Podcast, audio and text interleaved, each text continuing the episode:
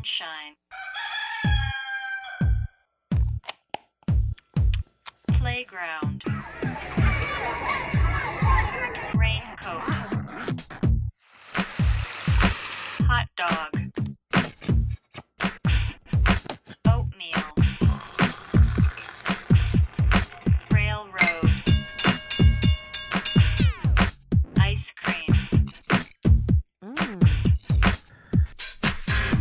A B A B C A B C Darian。大家好，欢迎收听 ABC Darian 初学者电台，我是主持人赵阿萌。我是赵梦山。初学者电台呢是希望帮大家从头开始做一件事儿。那今天这期也许是最切题的一期，因为我们请来了两位独立书店的创始人，想跟大家聊聊如何从零开始来打造一间书店。那两位先跟大家打个招呼。我是 Post Post 的负责人小肖。大家好，我是小黄。黄先知跟肖勇是北京个体户里面的优秀代表。嗯 Post Post 是一九年在北京开的，但是他们在之前在旧金山念书的时候，跟另外两个创始人 CC 跟南希在旧金山有了第一家书店。CC 黄诗思他去了纽约，南希跟肖勇他们来北京，然后打造了 Post Post 这家店。对我先介绍到这儿，然后说说小黄。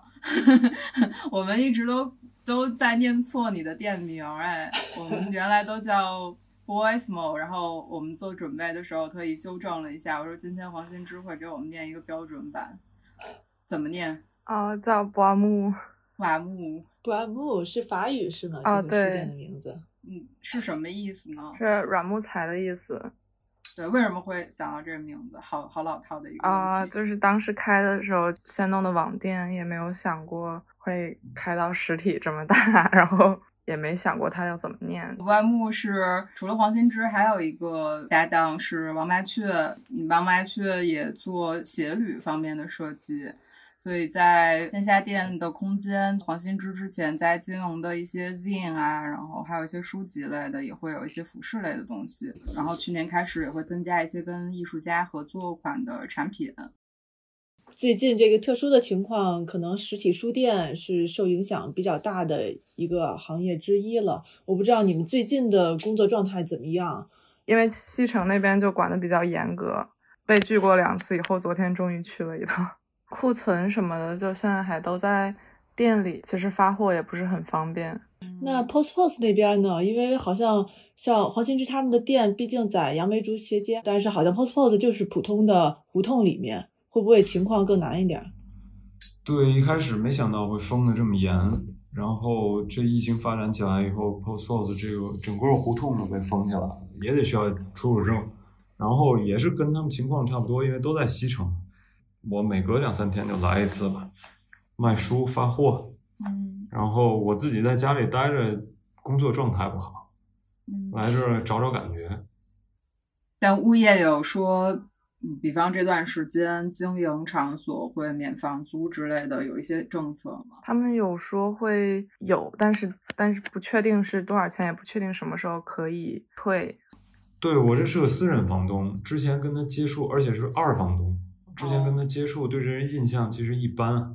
我跟他聊了一次，也跟他诉诉苦、哭哭穷，毕竟是真实状况。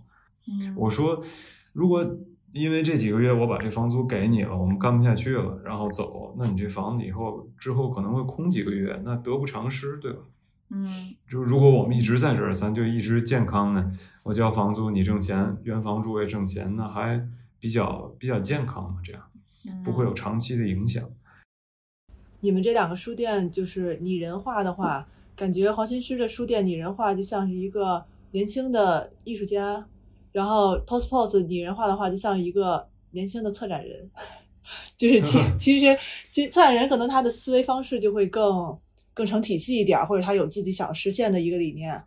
那那艺术家的年轻艺术家的表达可能就会更，他不见得能说的那么清楚，他甚至可能自己呈现出来一个视觉的东西，还需要策展人、评论人帮他把它圆回来。给给文字化。我觉得这么说挺有意思的，但是我更想就是让这店的形象是就游走于这个艺术边界的这么一个闲散人员。我觉得最主要功能和这书店得有批判作用，就现在出现了什么东西，这店里就要就就一定要出现一些回应这些新潮流。如果不是这样的话，那这个艺术圈就变成艺术家、策展人、商业画廊、美术馆之间联合起来的一个闭合系统，这样是非常不健康的。因为以前我在画廊也工作过一段时间，觉得时间长了，这东西就真变成像他们说，哎，我问他们就是，哎，你们怎么接触新艺术家？我工作的话，他说不接触，我们都接触已经成名的艺术家。然后我说你这样的话多无聊啊。然后他就说这是个 business 啊，这这句话其实就很很能表露他们到底是什么心态来运营这件事儿。所以还是需要一个不在这个圈子里，但是又稍微了解一点点这个行业的人，提供一些素材，让大家看到有更多元的这个材料。恰恰做这期节目的时候，提了很多问题，就是想问你们怎么去看做独立书店作为一个 business。你无可回避的是说，作为一个生意，你怎么去理解它？就是如果这书店不能靠自己，呃挣来的钱运转下来的话，那这就不就变成那种富二代的一个什么兴趣小组项目？对，不能是这样。它还是得有自己的资金来源，不管这来源，像国外的一些书店会有那种政府或者机构给的这种 funding 资金，也有商业项目的赞助，这种是比较成熟的。但是在国内这种比较少，有很多实验性的实践是可以探索一下。比如已经出现的就是，哎，你建一个这个所谓的书店，但是不是为了卖书，然后。是收这种阅览费用，你每次来交多少钱就能在那儿看。台湾有一个我忘了叫什么名字，嗯，现在东京也有，就是收会员费，有点像门票买一一，好像是比如说一千五百日元，然后你当一个入场券进去，他可以送你一杯茶或者一杯那个初步也是这样，可以在那看书。嗯、哦，是吧？对，我觉得这就算是一种尝试吧。但是这个在国内很容易变成那打卡的地方。就大伙儿买张票进去拍一圈儿，像是那个 Page One 那个书店在前门，嗯，每次去都看见好多人在那儿照相。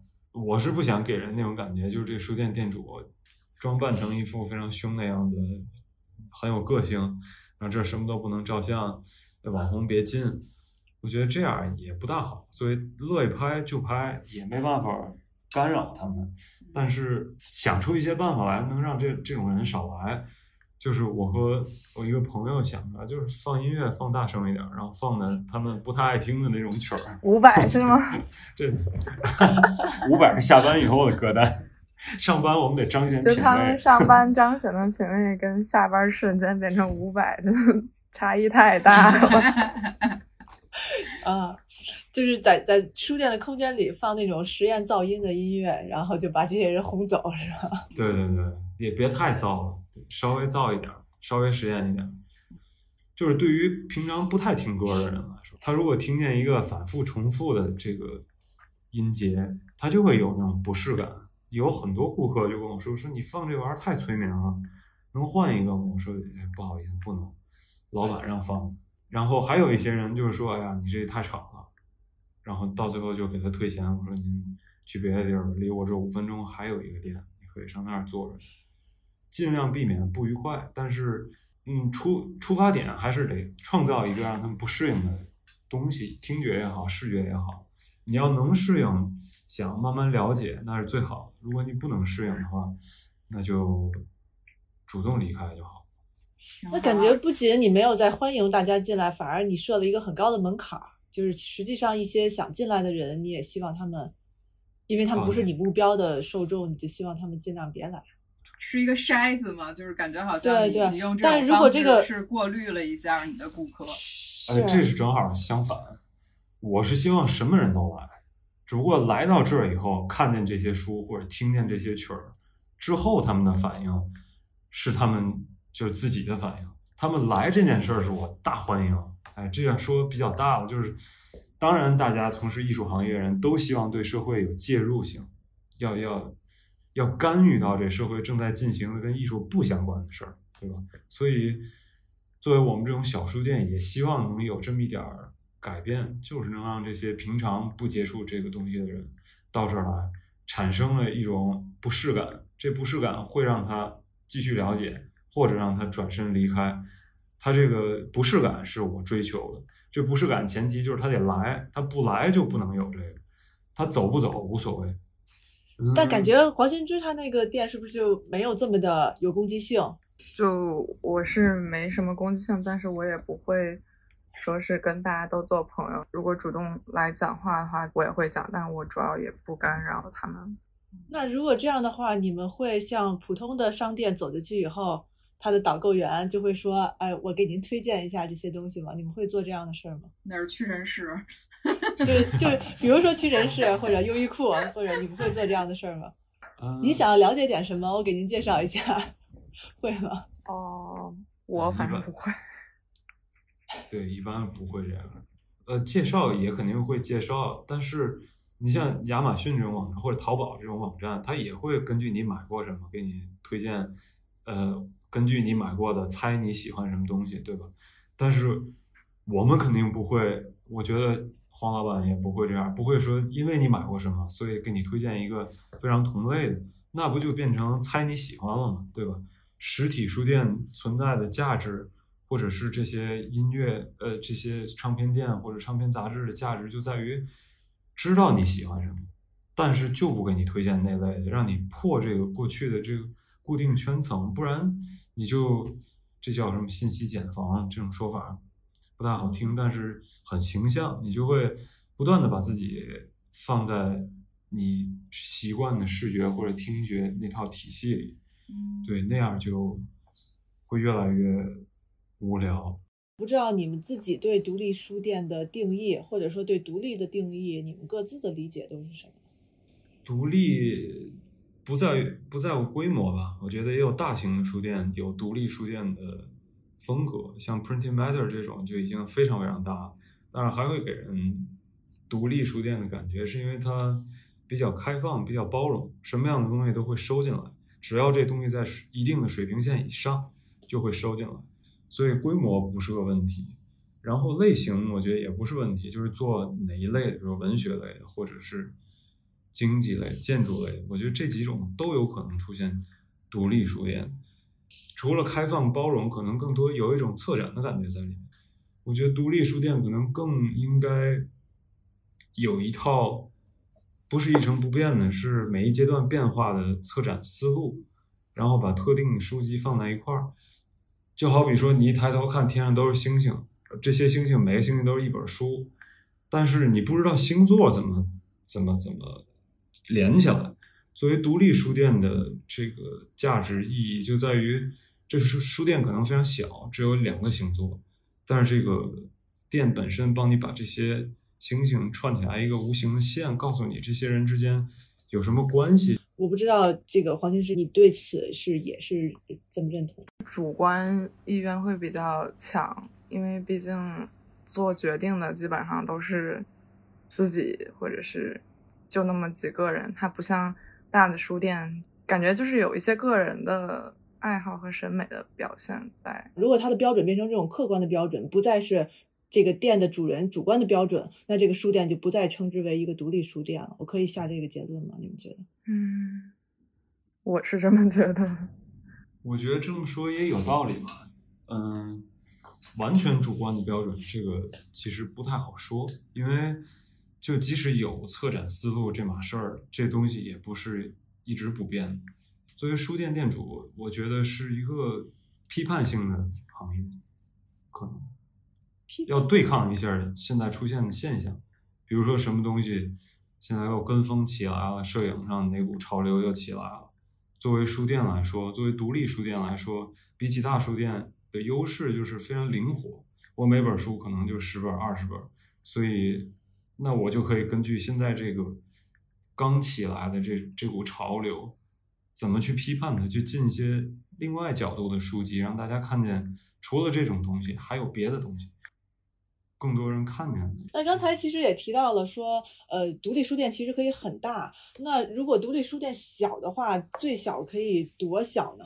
就是或者说，就是如果再明确一点的话，有多少钱就可以开一家独立书店了？你们觉得？我觉得吧，这个没下限，没就以一些，对，就以一些最近看过的墨西哥、南美的书店来说，他们一本书有的只有三欧元，那这一个店里有二百本书，其实真是没多少钱。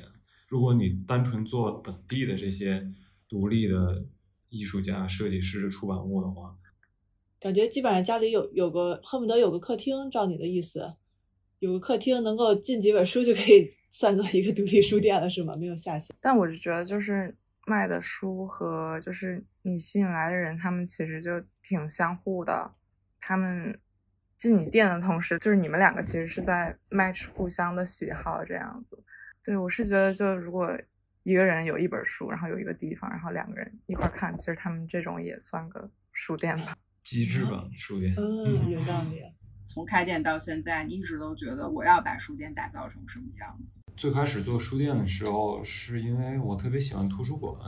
嗯嗯，我本科以前不是学艺术的，研究生上的是艺术学院，然后对于一部分老师也不是特别满意，感觉上课很无聊，所以有很多时间都花在图书馆里。我就发现图一个图书馆有多丰富，其实是会很大程度上影响这些去看书的学生的。然后书店、图书馆没有书店这些现实的困扰，因因为一般图书馆都会有人捐书，出资方给的捐赠款项让他们来购买新的书籍，所以他们在选书这方面肯定是选他们认为最有意最有意思的，而不是那种最好卖的。所以我觉得终极方向的书店形态就是一个非盈利图书馆的这种样态吧。嗯，那黄新之呢？其实当时就是觉得就需要一个展示的地方，但我是感觉就是我也没有非要说这一定是一个书店，我就觉得是一个，就它是个店，它可以做任何东西。像所有的工商这种，他们会把店就是只界定为一个类型，也是一个很奇怪的一个做法。就是难道它不可以就是像一个迷你的商场一样什么都有？这所以对你来说，你就是希望有一个实体的空间，然后把自己感兴趣的、喜欢的东西放进去就是了。对，当时开店的时候，东西就是基本上都是从我和卧室的书架上搬过去的。到后来，我们有一位客人，就是他们就说，就问我说这个店是怎么回事儿，就说他感觉他进了一个女生的家里一样，他就说，对，他就说很像就是你家里，然后就。看看书，然后一转身儿有一有一架衣服，然后一转身儿又是一些首饰。这就是你们店对我来说特别有意思的地方，你们觉得你们现在解决这个盈利的问题了吗？没解决。就是书店独立书店的盈利模式到底是啥？一个问号。就独立书店，我觉得盈利本身是个悖论。你如果想盈利的话，你就要达到你自己的市场预期。这个预期包括你预期到什么人会来，来的人会买什么样的书，会买多少，然后用这个数据来确定你下一季订货订什么。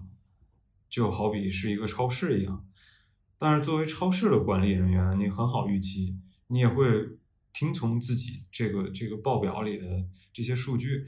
但是作为独立书店运营者来说，如果你按照以往的数据来估算下一个季度订货的话，那这书店越来越没劲了，就就变成同一波群体，但是自嗨的这么一片地方了。从这种角度来说，你就需要不停的变换你进书或者策展这个策略。你每变一次，面对的就是新的风险，就是这些书会不会被人认可。就这段时间，我和南希也没什么事情做，就一直在挑新的书，但是一直也有一些争论，就是说这些书到底能不能卖，到底能不能再变成钱，能支持下一轮进书。这个悖论是没有办法解决。如果能解决，那就不是一个特别有趣的店了。嗯，那黄希之，你觉得呢？你们解决盈你们解决盈利问题了吗？没有，现在，对吧？对吧？俩人刚才介绍的时候说是北京个体户的优秀代表，就其实俩人都没赚钱。但是就是其实 A、B、C 更优秀，但是我觉得他们难说吧，应该也没解决吧。就是啊，而且刚才刚说完盈利了，这事儿就没没劲了。这个，不过我看，比如说书，确实可能你靠书盈利，像你刚才说的有点困难。但是，比如说 Postpod，其实可以靠咖啡来盈利，是吧？实际上店里包括对对那个。是不是可以通过这些多种经营的方式，包括呃小黄，你们店里不是也有？你你们店里不是也卖一些各种独立设计师的品牌或者什么一些服装的东西？那一部分是可以对出版的部分做一个回血的吗？嗯，感觉就是维持吧，回血倒是难说。其实，因为就是我尽量避免去算这笔账。你是用逃避的方式在 就是糊涂账。不赔钱的方法就是不算账。就我比较川普的方式，因为算了可能就觉得是不是不开比较好，所以就现在能不算就不算。这么说其实也不太健康。对于一个书店来说，它还是得需要从某些地方有盈利。现在我们没想通怎么能找到一个更为巧妙的盈利点，因为书也不够多，所以卖咖啡这个目前看来是个折中方案，可以保持这地方不断运营，保持哎每隔一季度就会有新书进来。嗯，等到这地方更稳定一些，可能就会做其他尝试吧。好多的时候，独立书店带给你的是一个连锁的阅读快感，就不是说一个单一的。可能因为我知道我是内行人，我对这个有所了解，我我去发现。而经常是说，在这个书店里面，你会意外的遭遇到很多新的东西。就是，但这个这个里面的角色，老板就特别重要，或者是就是呃，销售者就变得尤其重要。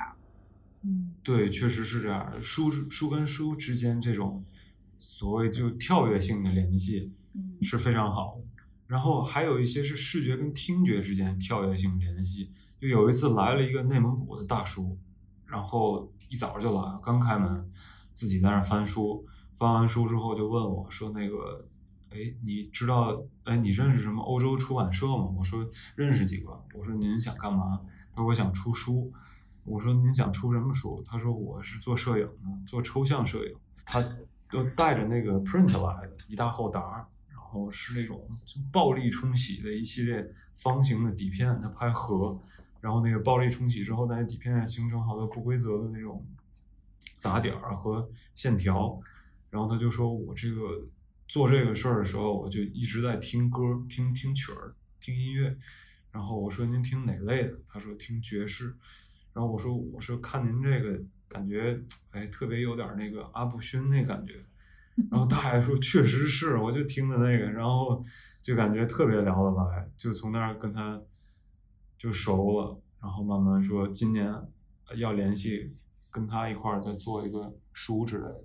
比如说，如果你碰到一个人，你觉得好像这个人跟你的气场挺合的，你会主动上去跟他说：“我觉得你你也许对这个感兴趣吗不会，但是如果他们问问的话，我会说一些，就是因为有人他们就说哇，说这这都是什么书，我从来没看过像这样子的书，然后充满好奇心的那种客人的话，就我会讲一些，但我也不是说作为店主去 push 他们买，就还是想、传福音。传福音。但如果你们比如说不不推销，既不推销，实际上也避免去想经营的问题的话，那如果一直不赚钱，这个事情能持续到什么时候呢？会介绍，但是介绍跟推销还不大一样吧？嗯，就比如他们有谁，如果说是很多书都想买，但是他其实可能自己预算没有那么多的话，我其实会让他们想清楚。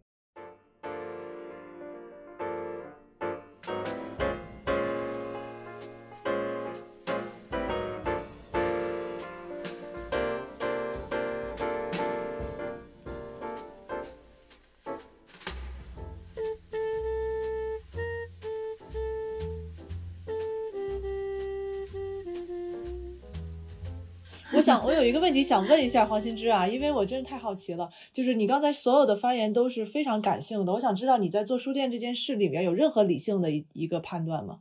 就是甚你，因为你刚才说你甚至连我到底赚没赚钱你都没有计算，也就是说，那个按说做一个书店老板最理性的部分就是做那个 Excel 表格，你都没有做是吗？我电脑里都没有 Excel，理性体现在一个特别细小的地方。如果这个书它要求五本起订，然后它价格也我觉得 OK，那我只要我有一些喜欢它，我觉得就可以进，因为五本它不贵。但如果这个东西提升到哦十五本起订，价格就上去了。或者说是这个作者嗯可能给的折扣特别低，或者是他要求我原价买，我只能在中国涨价去销售的话，我就得衡量它是不是真的能卖出去，还是说就只是我喜欢，那我就嗯只买那一本就行了。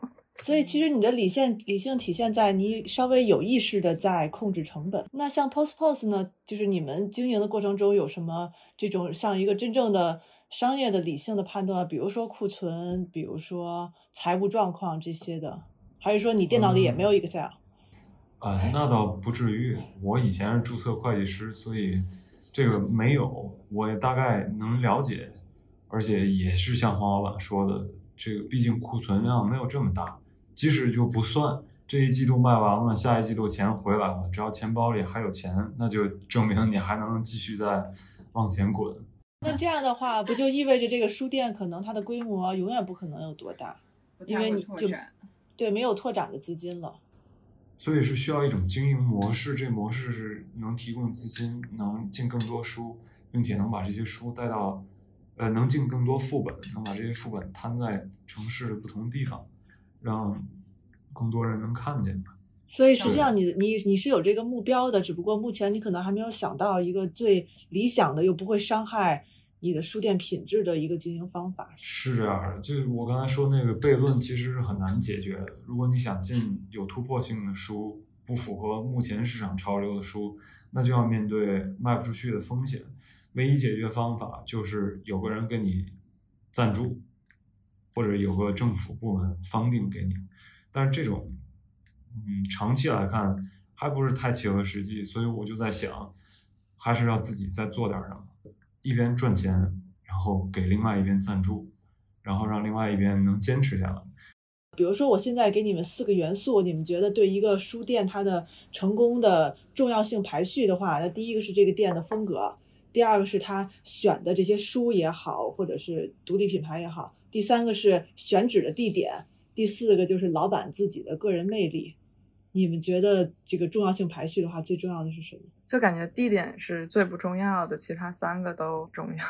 嗯我也比较赞同，地点不太重要。地点说大一点就是城市嘛，那城市呢？你们觉得有区别吗？比如说之前不是肖勇在旧金山和北京都开过，包括也考虑过北京以外的其他城市。你们觉得城市这个特质重要吗？还是重要。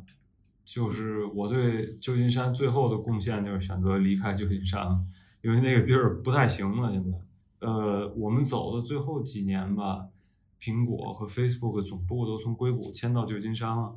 旧金山非常小，非常非常小，比想象里要小得多。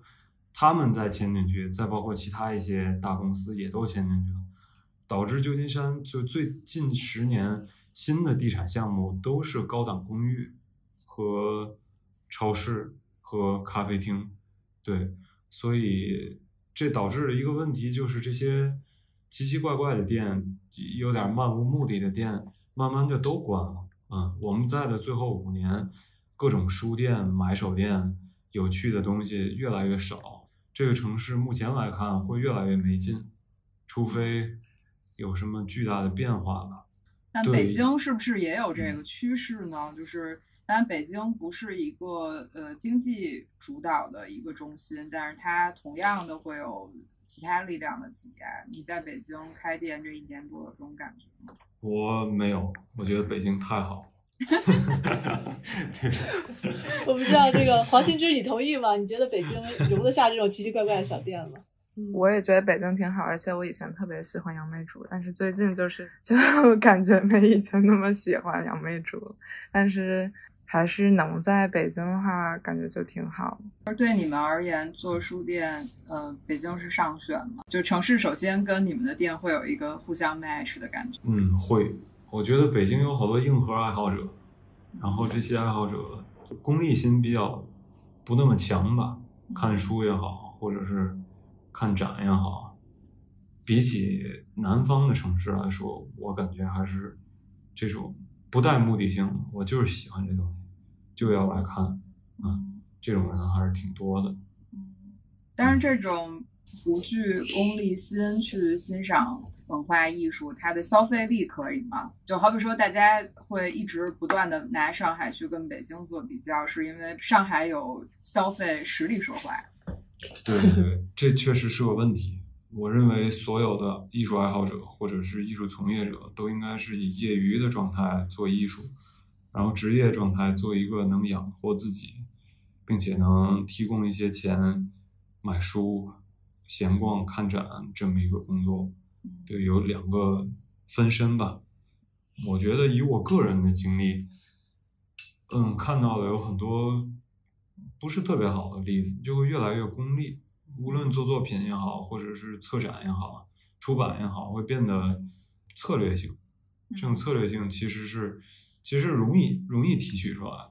好比一个摄影师，像森山大道这样，他已经有了一套视觉语言了。如果他决定，那我未来就吃这一套了，他也确实就能吃这一套。他也他能在题材上、视觉语言上一直坚持过去那样子。但是像是中平卓玛这样，他最后定格在那种作品形态。如果他能再活二十年，不知道他能做出来什么新的东西。独立书店其实超越它就是是一个实体空间以外，我觉得还有一层品牌的意义。这个在今天好像挺不一样的。书店在产出一些产品或者是在销售一些东西的时候，其实是在产出一种很品牌化的趣味或者是美学。对你们俩来说，这个品牌化适用吗？我挺，我觉得挺实用。我也觉得适用。宝木这个名字还有一个原因是它是 B 开头的，在其他的一些买手店或者是就是他们会把品牌列出来的一个网站里面，就是一般都是从 A 到 Z 来排序的。就是如果 B 开头的话，它会在前面。就当时就觉得这个名字还那怎么不起 A 开头呢？但这个七个字母放一块儿就挺好看的，就是就我们会做一些免费的贴纸送给买东西的人，它字母排列起来特别好看，然后很好去做图案，也是挺重要的。我就是你们贴纸的粉丝，在北京做这个店又起了一个新的名字，实际上从运营品牌的角度来讲不是特别好，因为分流出去一部分。也说明，其实我在想这件事儿的时候，有好多矛盾冲突的地方。就希望，比如做了 Post Post 是这样，我再做一个店，希望它是另外一个样子，不希望把它复制到不同的地方，变成一个连锁店的形式，这样就没有趣味了。只不过从品牌上讲，可能不是太有利，会分流出去一部分。但是每个店有一个独立的名字，可能会。集合出来不同的小群体，因为每个店内容上也会有不大一样的地方。就现在北京跟纽约的店也会有轻微的选货上的差别，无论衣服上、呃书上或者咖啡上，两边都会有一定区别。那可能就只能让它分流了吧，变成一个原始工作室下面的好多小的工作室，每一个做一件事情吧。嗯。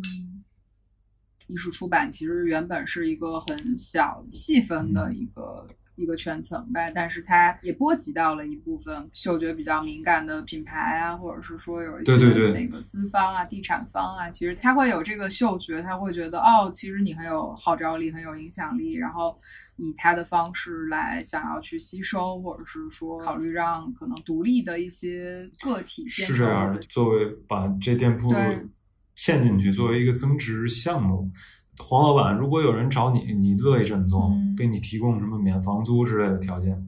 比方说以后的杨杨梅竹斜街就变成了蓝色港湾，你就算是他这个呃杨梅竹港湾的进驻的一个品牌，那其实对你自己个人有什么坏处吗？杨梅竹，我不会再再租，就是 它最大的问题就是它。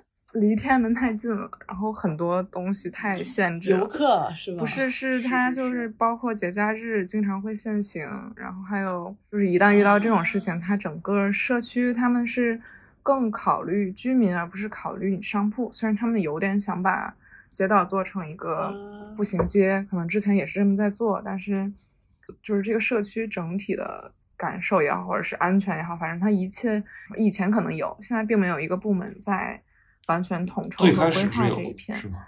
嗯，对，作为书店的话，我是觉得那块儿很安全。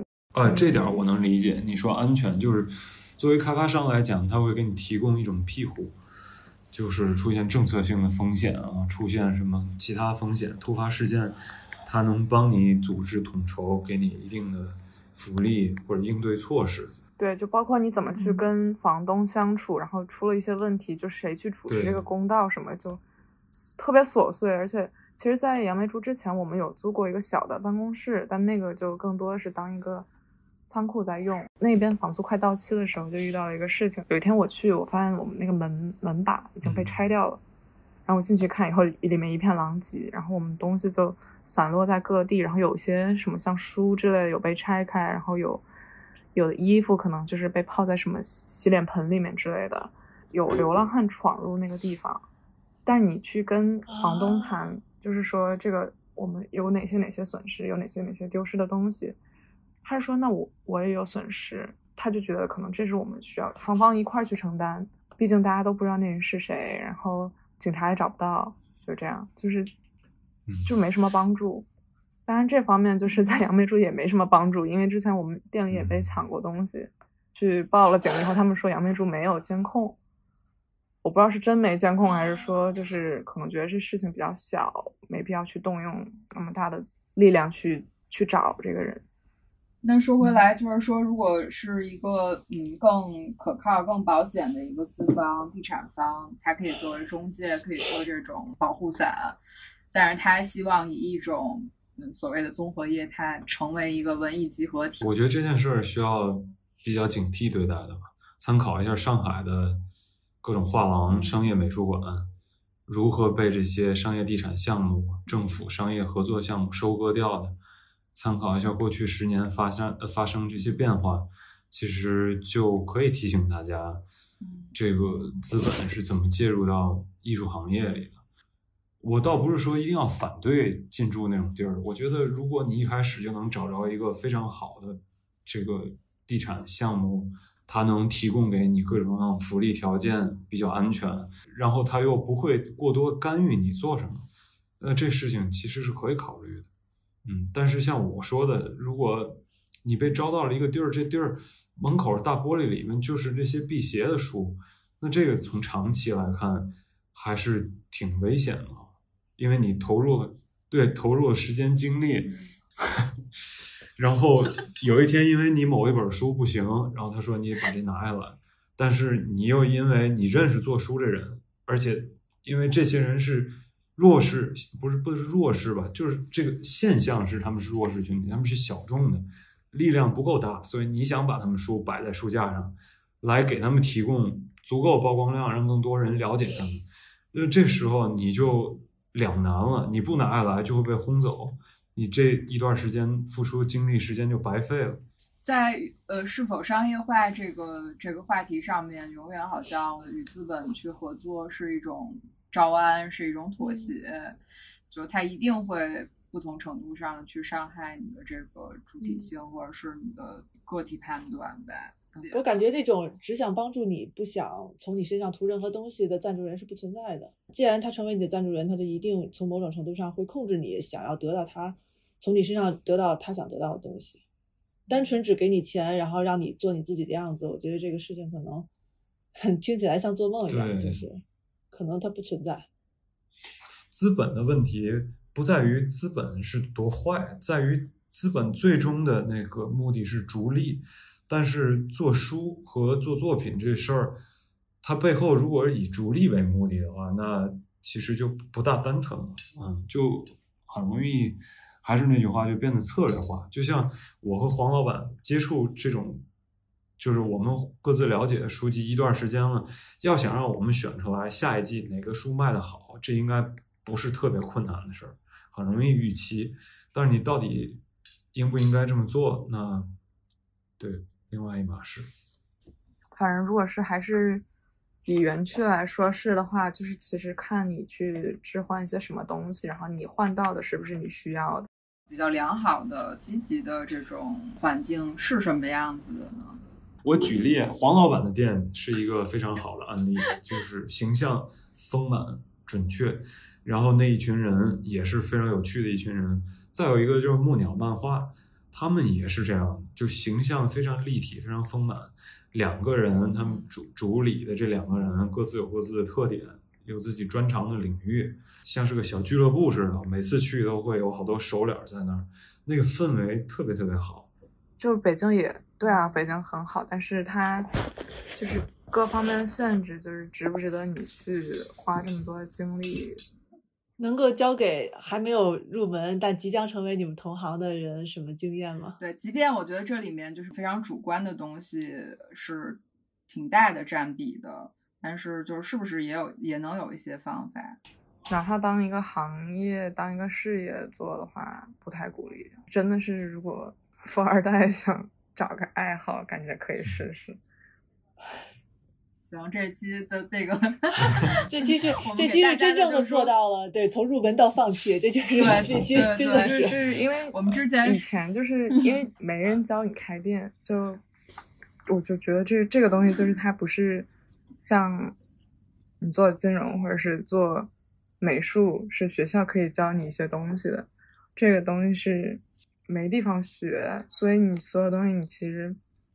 就我们我们要说真有什么流程的话，就也不一定。就如果我们说完了，教完人家，人家发现哎这事情他们可以实现，但他们其实真的去开始做了以后，还是会有陆陆续续的问题，而且每遇到的问题肯定是不一样的。遇到的问题，每个人都太不一样了。你教给别人的经验，可能别人同样的情况采纳了你这个经验，结果发现遇到的情况是完全不一样。嗯确实这也有可能就是他可能一帆风顺，也不会遇到任何这种问题，就是。两个方面吧，一个方面是具体操作上，一个方面是你做书店运营的这个话题、这内容。对后者来说，你至少能忽悠住别人，先得掌握这种本领。对，人家拿出来这几本书跟你说，哎，你这几本书有什么关系？你为什么选？那当时卡壳了不行。就是实际操作方面，我觉得要不你就先去干别的，存一大笔钱，给自己留点后路。比如我预期这店两年之内会黄，就赔本儿。干到完，那就存两年的生活费用，然后才开始干那个，或者就是你提前一年到两年先掌握一门技术或者是手艺，不管这技术是编程或者是工科或者是实际上技术，你去什么做个手工艺人，做个木器活鸡蛋儿之类灌饼，哪怕是对，鸡蛋 灌饼也可以，就是你有一个能源源不断提供钱的地方。你们俩都属于能熬过疫情的吗？因为特别多那种大书店都开始这种苦情路线了。真的有压力大到就是需要走苦情路线，其实也不一定。对对对，就是都是一种方式。就比如嗯我们现在就卖卖衣服，卖卖贴嗯纸。你们会走到那一步吗？啊，熬不下去就关了呗。不会，黄老板不要这么悲观。我觉得咱这种店就是太小了，以至于不会不会倒闭的。因为小到不能倒。对呀、小到不能倒，东山再起，就一翻身就起来了。好，那就这么着了。希望一切早点恢复正常。Oh, what a lovely day today. I'm also glad they sent me away to have another little holiday today.